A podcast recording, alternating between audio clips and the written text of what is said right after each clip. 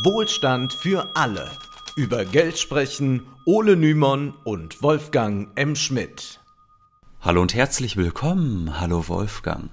Hallo Ole. Heute sprechen wir über Handelskriege Schon oft ging es in diesem Podcast um nationalistische Standortpolitik und um Protektionismus. Dieses Mal wollen wir aber einen völlig neuen Blick auf dieses Thema werfen und uns mit den Thesen zweier Keynesianer befassen, die behaupten, Handelskriege sind letztlich Klassenkämpfe.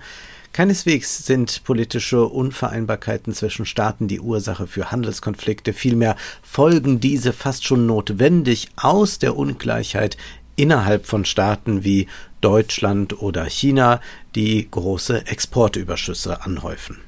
Wir wollen diese These heute genauer vorstellen, die Matthew C. Klein und Michael Pettis in ihrem Buch Trade Wars or Class Wars detailliert ausführen. Wir können schon einmal verraten, dieser Blick auf Handelskonflikte ist erhellend, das Buch ist sehr präzise geschrieben und doch wollen wir Kritik an der Analyse des Buches wie an den politischen Schlussfolgerungen der Autoren üben, aber dazu gleich mehr. Werbung diese Folge wird präsentiert von der Rosa-Luxemburg-Stiftung, die monatlich den Podcast Disarm veröffentlicht, der sich um die Möglichkeiten friedlicher Außenpolitik dreht. Einmal im Monat diskutieren Linda Peikert und Jan van Aken mit Wissenschaftlern und Aktivistinnen aus aller Welt ein konkretes Thema. Wie funktionieren überhaupt Friedensgespräche? Was passiert gerade im Iran? Wie hängen Aufrüstung, Klimakrise und Konflikte zusammen? Und was können wir tun? In der aktuellen Folge geht es um Sanktionen. Sanktionen nützen gar nichts, treffen immer die Falschen und sind sowieso nur ein Mittel der starken Länder, um die Kleinen zu knechten. So oder ähnlich ist der eine Blick auf Sanktionen der Linken. Der andere sieht Sanktionen als pazifistische Alternative zu militärischen Angriffen, als Möglichkeit zur Vermeidung von Kriegen. Der Disarm-Podcast geht dieser Kontroverse in der neuen Folge nach und entzaubert einige der Mythen, die sich rund um die Sanktionen ranken. Alle Informationen und den Link zur neuen Folge findet ihr natürlich in der Episodenbeschreibung. Zurück zu den Handelskriegen. Wenn wir über diese sprechen, denken wir beispielsweise an den Protektionismus eines Donald Trump, der Zölle auf chinesische Einfuhrprodukte erhöhte, um die amerikanische Industrie zu stärken. Oftmals griff Trump dabei auf Ressentiments gegen China zurück, um diese Politik zu rechtfertigen. So gesehen erscheint ein Handelskrieg als die Folge eines nationalistischen Chauvinismus. Dem widersprechen Matthew C. Klein und Michael Pettis in ihrem Buch Trade Wars are Class Wars How Rising Inequality Distorts the Global Economy and Threatens International Peace wie der Titel bereits verrät, halten die beiden Autoren die wachsende Ungleichheit für die Ursache von Handelskonflikten. Dem Buch ist ein Zitat des britischen Ökonomen John A. Hobson aus dem frühen 20. Jahrhundert vorangestellt, das die Kernthesen der Autoren bereits enthält. Wir lesen dort, wo die Einkommensverteilung so aussieht, dass alle Klassen ihre Bedürfnisse in eine effektive Nachfrage nach Waren umsetzen können, kann es keine Überproduktion, keine Unterbeschäftigung von Kapital und Arbeit und keine Notwendigkeit, um ausländische Märkte zu kämpfen, geben. Der Kampf um Märkte, die größere Bereitschaft von Produzenten zu verkaufen als von Konsumenten zu kaufen, ist die Krönung eines falschen Wirtschaftens der Verteilung. Der Imperialismus ist die Frucht dieses falschen Wirtschaftens.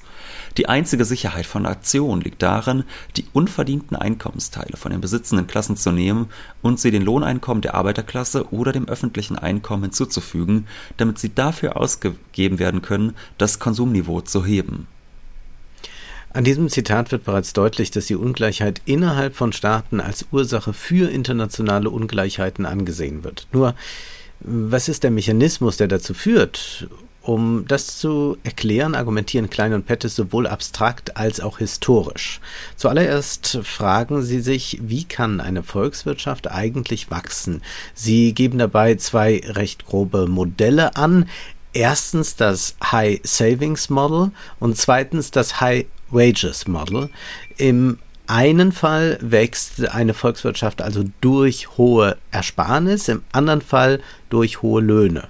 Klein und Pettis schreiben, Gesellschaften erhöhen, erhöhen, Gesellschaften erhöhen ihren Lebensstandard, indem sie mehr Menschen in Arbeit bringen, die Effizienz der Arbeiter steigern und die Produktionskapazitäten erweitern. Investitionen sind daher eine wesentliche Voraussetzung für Entwicklung. Es gibt zwei grundsätzliche Möglichkeiten, diese Investitionen zu finanzieren, wenn die inländische Produktion bereits an der Kapazitätsgrenze läuft.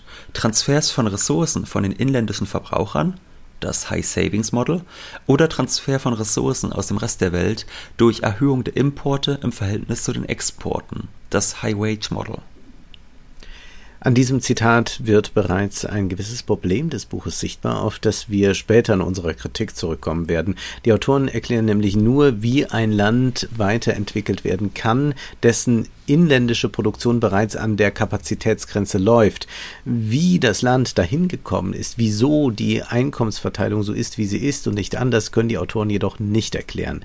Sie können nur, wenn sie vom jeweiligen Status quo eines historischen Moments ausgehen, wieso höhere Ersparnisse oder Löhne sich auf diese oder jene Weise auswirken. In keynesianischer Manier werden dabei Zahlungsströme über Zeithorizonte betrachtet, um globale Bilanzen in den Blick zu nehmen. Das Problem ist nur, dass Ursache und Wirkung dabei schwer auseinanderzuhalten sind. Gehen wir trotzdem einmal die genannten Möglichkeiten durch, eine Volkswirtschaft weiterzuentwickeln. Für das High Wages Model geben die Autoren das historische Beispiel der US-amerikanischen Nordstaaten. Diese wurden durch Importzölle vor ausländischer Konkurrenz geschützt, gleichzeitig wuchs die Bevölkerung stark, während große Teile des Landes gerade erst erschlossen bzw. nutzbar gemacht wurden. Dieses Wachstum ging mit vergleichsweise hohen Löhnen einher, die das Wachstum weiter stimulierten, was wiederum dazu führte, dass ausländische Ersparnisse in die USA flossen, die dabei halfen, die US-Wirtschaft weiterzuentwickeln. Wer Keynesianer kennt, der weiß, dass sie gern die Nachfrage von Konsumenten erhöhen wollen, um die Wirtschaft zu stimulieren. Und die Autoren machen kein Geheimnis daraus, dass sie das Hochlohnmodell für eines halten, das die Nordstaaten im Vergleich zu den Südstaaten besonders erfolgreich gemacht hat. Das ergibt zwar intuitiv Sinn, Gleichzeitig sollten wir nicht vergessen, dass ein solches Modell für andere Staaten schwer nachzumachen ist. Dieser amerikanische Sonderfall, wie er eben beschrieben wurde, der durch eine stark expandierende Bevölkerung, große Immigration und territoriale Erweiterung geprägt ist, das ist alles andere als gewöhnlich. Das wird auch dadurch unterstrichen, dass die Autoren dann kaum einen weiteren historischen Fall für das High Wages Model nennen können. Stattdessen konzentrieren sich Klein und Pettis auf das High Savings Model, äh, da dieses letztlich auch als Ursache für Handelskriege angesehen wird. Die Regierung versucht dabei nicht äh, für hohe Löhne zu sorgen, also die Nachfrage zu erhöhen, sondern tut das genaue Gegenteil. Sie verteilt von unten nach oben um, um die Sparquote zu erhöhen. Also die unteren Einkommensschichten konsumieren bekanntlich einen großen Teil ihres Einkommens. Die oberen Schichten haben eine deutlich höhere Sparquote. Wenn nun ein Land die Ungleichheit erhöht, etwa durch die Steuerpolitik, dann sorgt dies dafür, dass die Reichen mehr Geld haben, das sie wiederum investieren können. Es wird also politisch dafür gesorgt, dass die Konsumentennachfrage schrumpft oder zumindest klein gehalten wird, damit möglichst viel gespart und dann investiert werden kann. In diesem Modell wird durch die Schwächung der Nachfrage dafür gesorgt, dass ein möglichst großer Teil des Nationaleinkommens bei den Reichen landet, die wiederum in mehr Produktion investieren. Und das muss keineswegs mit einer Pauperisierung der Arbeitenden einhergehen, wie Pettes und Klein am Beispiel Chinas demonstrieren. Denn wenn die Volkswirtschaft stark wächst, dann ist es durchaus möglich, dass der Teil des Nationaleinkommens, den die arbeitende Klasse erhält, relativ gesehen schrumpft, während zugleich der Lebensstandard steigt. Blicken wir doch einmal näher auf das Beispiel China.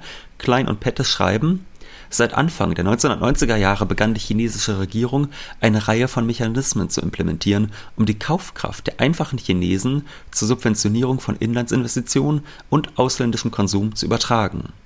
Chinas schnelles Wachstum trug dazu bei, das Ausmaß dieser Transfers vor den einfachen chinesischen Arbeitnehmern und Rentnern zu verbergen.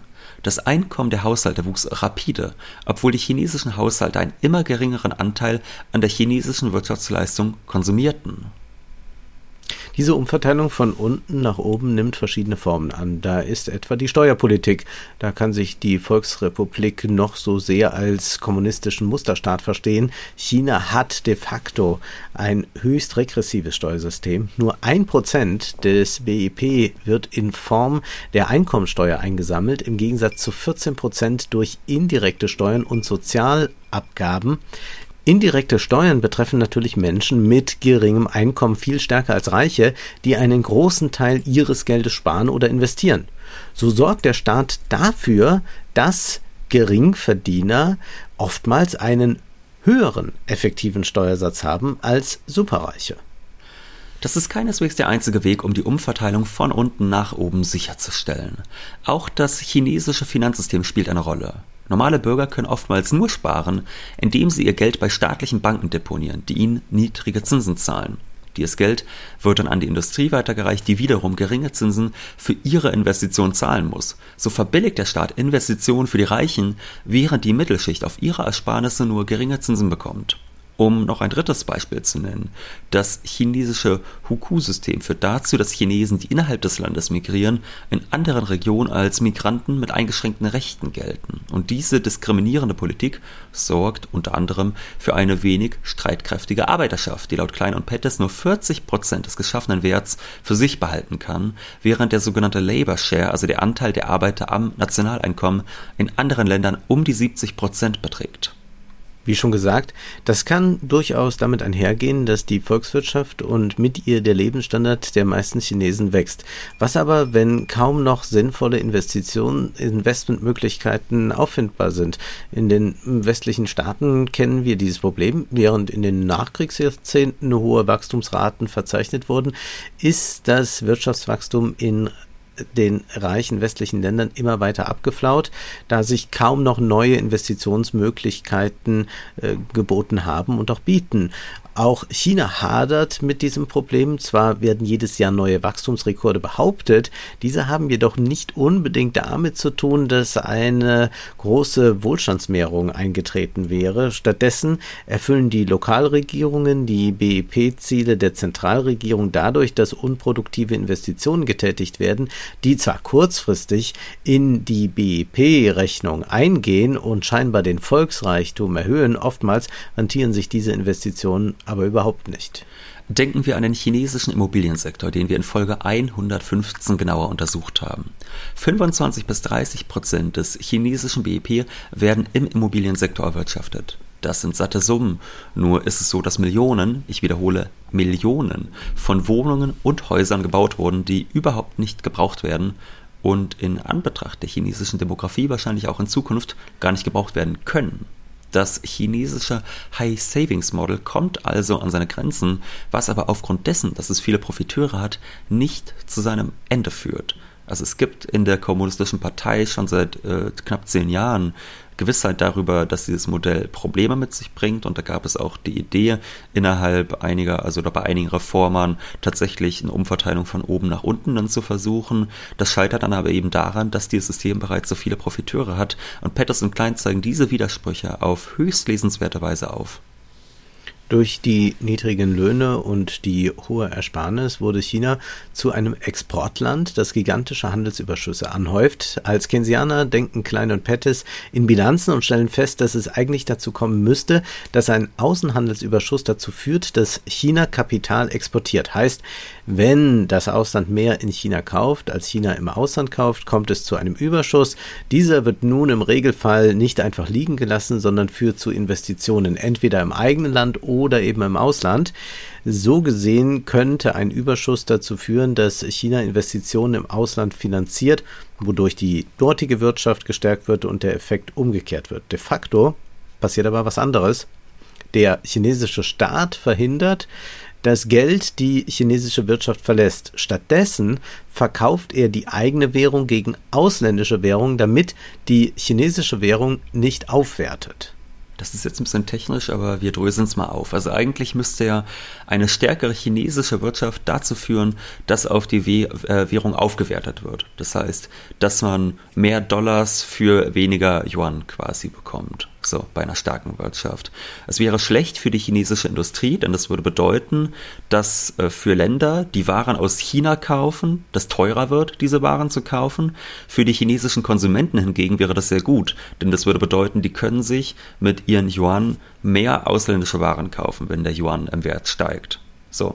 Das ist ja aber, wie wir mhm. eben gehört haben, gar nicht der Zweck der Regierung. Die will ja nicht die Konsumentennachfrage nach oben treiben, sondern die will die Exporte nach oben treiben. Heißt also, die Exportfähigkeit wird geschwächt, wenn der Yuan aufwertet.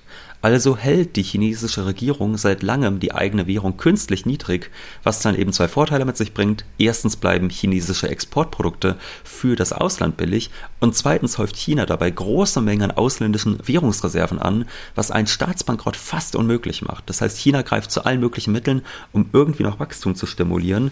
Der Exportüberschuss, der verdankt sich nicht etwa einer genialen technologischen Entwicklung oder ähnlichem, sondern vor allem der geringen Anteile der Arbeiterschaft am Volk Volkseinkommen.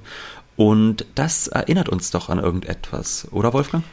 Ganz richtig. Ähnlich ist Deutschland mit der Agenda 2010 verfahren. Auch diesem Beispiel widmet sich Trade Wars, Class Wars ausführlich. Während Gerhard Schröder einerseits Steuern auf Kapitalerträge und Unternehmensgewinne senkte, wurden andererseits Millionen Deutsche durch die Absenkung von Sozialstandards in den Niedriglohnsektor getrieben. Klein und Pettis zufolge ist es diese Politik, die den deutschen Exportüberschuss produziert hat, während man sich in Deutschland gern einredet, dass der Exportüberschuss aus einer besonders hohen Produkt Produktivität äh, entspringen würde oder vielleicht auch, weil wir alle so fleißig sind. Äh, dem halten Klein und Pettis entgegen, dass es auch hier um die Folge einer Umverteilung von unten nach oben geht. So sei der Capital Share, also der Anteil des Kapitals am Volkseinkommen zwischen Mitte der 90er Jahre und 2007 von 25 Prozent auf 36 Prozent gestiegen. Was war die Folge? Nun, zuallererst, dass die Ersparnisse der reichsten Deutschen immer weiter anstiegen. Diese wurden dann wiederum im Ausland angelegt, und zwar in der Form, dass sich das Ausland bei Deutschland verschuldete. Heißt, die Krisenstaaten der EU verschuldeten sich bei Deutschland, das sein überschüssiges Kapital anlegen wollte. Zitat, vor der Finanzkrise finanzierten reiche Deutsche und die von ihnen kontrollierten Unternehmen die Ausgaben ihrer europäischen Nachbarn, indem sie Billionen von Euro an ausländischen Finanzanlagen anhäuften. Das kann dann zum Beispiel so aussehen, dass das Geld der reichsten Deutschen dabei hilft, eine Häuserblase in Spanien mit aufzublasen. Oftmals floss deutsches Geld aber auch nur ins Ausland, um dann wieder nach Deutschland zurückzufließen, nämlich wenn deutsche Waren von den Krediten bezahlt wurden. Man denke zum Beispiel an die äh, Aufrüstung in Griechenland, die über Kredite finanziert wurde und die dann wiederum äh, für deutsche Panzer ausgegeben wurde. Als diese Kredite dann platzten, mussten die Krisenstaaten wiederum Schulden aufnehmen, um diese Kredite trotzdem abbezahlen zu können und wurden dann mit Austeritätspolitik abgestraft. Und in Deutschland hingegen hatte man sich schadlos gehalten. Nun haben wir nach Europa und Asien geblickt, wollen aber die USA nicht vergessen, denn diese haben laut Klein und Pettis eine besondere Rolle. Sie sind die ultimative Quelle globaler Nachfrage. Das liegt vor allem an ihrer Rolle als Dollarmacht. Da der Dollar die Leitwährung schlechthin ist und das gesamte Finanzsystem auf Dollar-denominated Assets aufgebaut ist, also auf in Dollar ausgestellten Finanzpapieren, versuchen Sparer und Staaten weltweit ihr Geld in den USA zu sichern. Wir hatten vorhin schon darüber gesprochen, dass China ausländische Währungsreserven und Wertpapiere aufkauft, um sich gegen Finanzkrisen abzusichern. Ganz besonders die Asienkrise Ende der 1990er Jahre Jahre hat in China das Gefühl verstärkt, dass eine Absicherung gegen Zahlungsausfälle notwendig ist. Das bedeutet, falls China je in eine Schieflage kommen sollte, hat sich das Land durch Reservenhortung abgesichert, um keinen Staatsbankrott durchleben zu müssen. Dieser Idee folgend haben Staaten weltweit Dollars und Dollarwertpapiere angehäuft. Klein und Pettis vergleichen die Rolle des Dollars mit der Rolle des Goldes während des Goldstandards. Die globale Leitwährung hat die Rolle als Reserve Asset angenommen. Das bedeutet aber für die USA keineswegs ein großes Privileg, sondern vielmehr eine Last, denn das Geld, das in die USA fließt, kann kaum noch sinnvoll angelegt werden, sodass immer wieder Blasen entstehen. Ein großer Teil des Geldes, das den US-Häusermarkt vor 2008 aufblähte, kam zum Beispiel durch Kapitalexporte gen Amerika zustande. Und auch für die Länder mit Exportüberschüssen ist das kein guter Deal, denn Geld, das in Infrastruktur oder mehr Konsum für die unteren Einkommensschichten fließen könnte, gelangt ins Ausland. Klein und Pettis ziehen hier regelrecht abenteuerliche Vergleiche, wenn sie schreiben, Aus einer bestimmten Perspektive ähneln die Vereinigten Staaten und das Vereinigte Königreich, Kanada und Australien daher den imperialen Kolonien im Europa des späten 19. Jahrhunderts. Damals waren die unterworfenen Völker gezwungen, die europäische Überproduktion zu kaufen und dafür unnötige Schulden zu machen. Bemerkenswerterweise besteht heute eine ähnliche Situation. Anstelle von Gewalt hängt das moderne Regime jedoch von der politischen Verpflichtung der englischsprachigen Länder zu offenen Märkten ab. Ja, das ist schon einigermaßen absurd. Die Macht der USA liegt nicht zuletzt darin begründet, dass sie über die globale Reservewährung verfügen, also über das Weltgeld, dessen Benutzung mhm. man dann, man denke an den Februar 2022, auch kurzerhand anderen Staaten entziehen kann. Das ist also auch ein äh, geopolitisch relevantes Mittel. Und Klein und Pettis weisen nun nach, dass diese Rolle der USA als Dollarmacht dem durchschnittlichen Amerikaner nicht gerade zum Vorteil gereicht.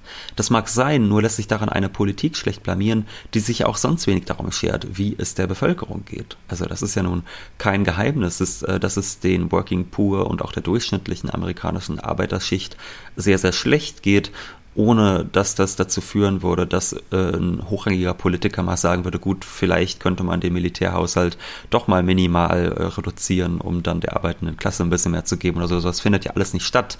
Von daher äh, ist das einfach etwas komisch daran, diese Politik blamieren zu wollen. Offenkundig halten die US-Eliten die geo- und währungspolitische Vorherrschaft für wichtiger als das Wohlergehen des Durchschnittsamerikaners. Und Klein und Pettis stellen das als irrationale Politik dar. Dabei hat das Ganze ja in Wahrheit ein eine sehr kalte Ratio, auch wenn sie uns natürlich nicht gefällt. Aber der Vorschlag an die USA, das eigene Dollarregime zu schwächen, scheint etwas naiv.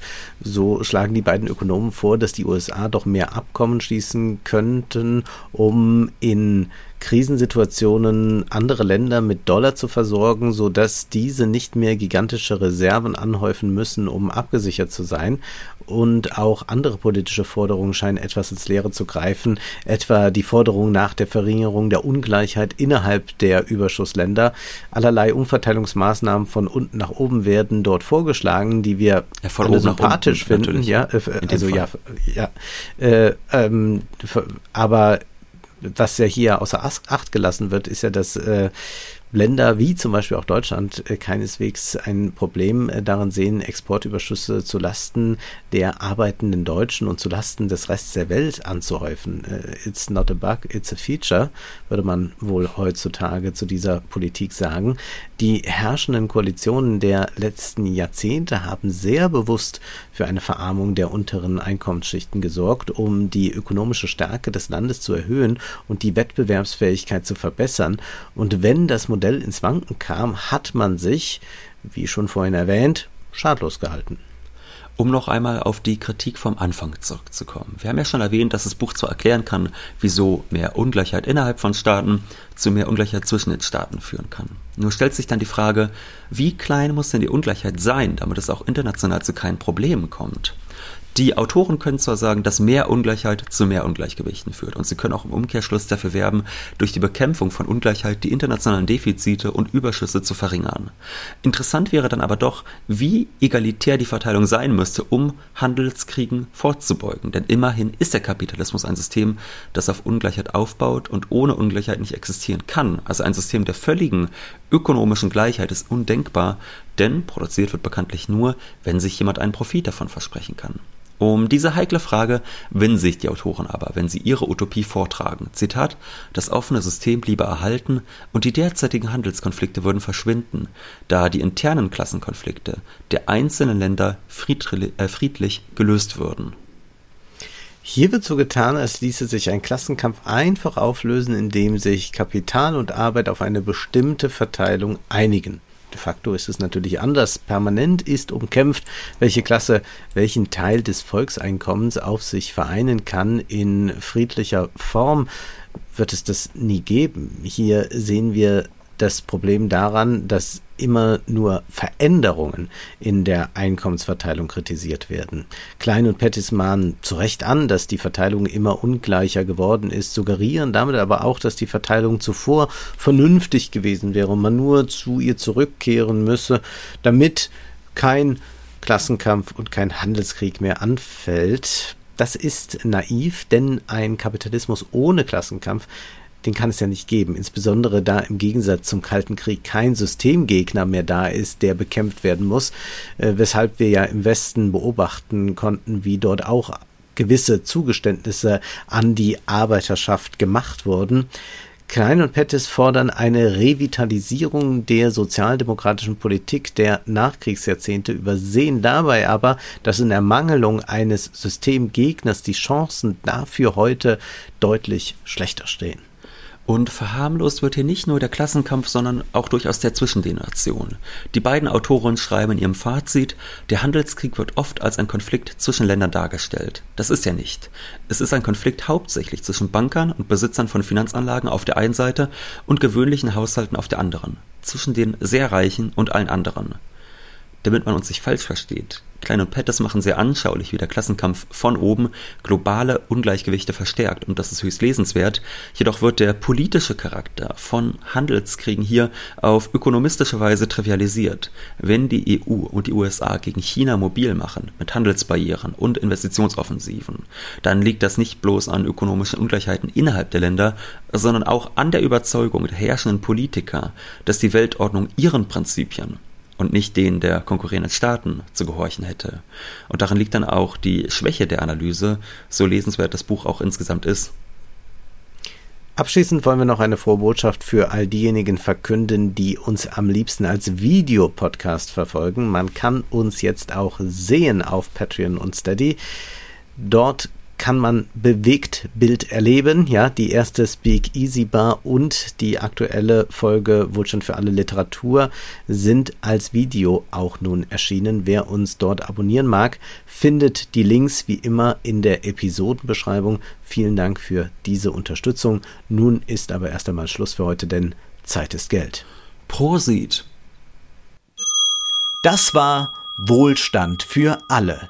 Ihr könnt uns finanziell unterstützen über paypal.me-ole und Wolfgang oder über die in der Beschreibung angegebene Bankverbindung. Herzlichen Dank.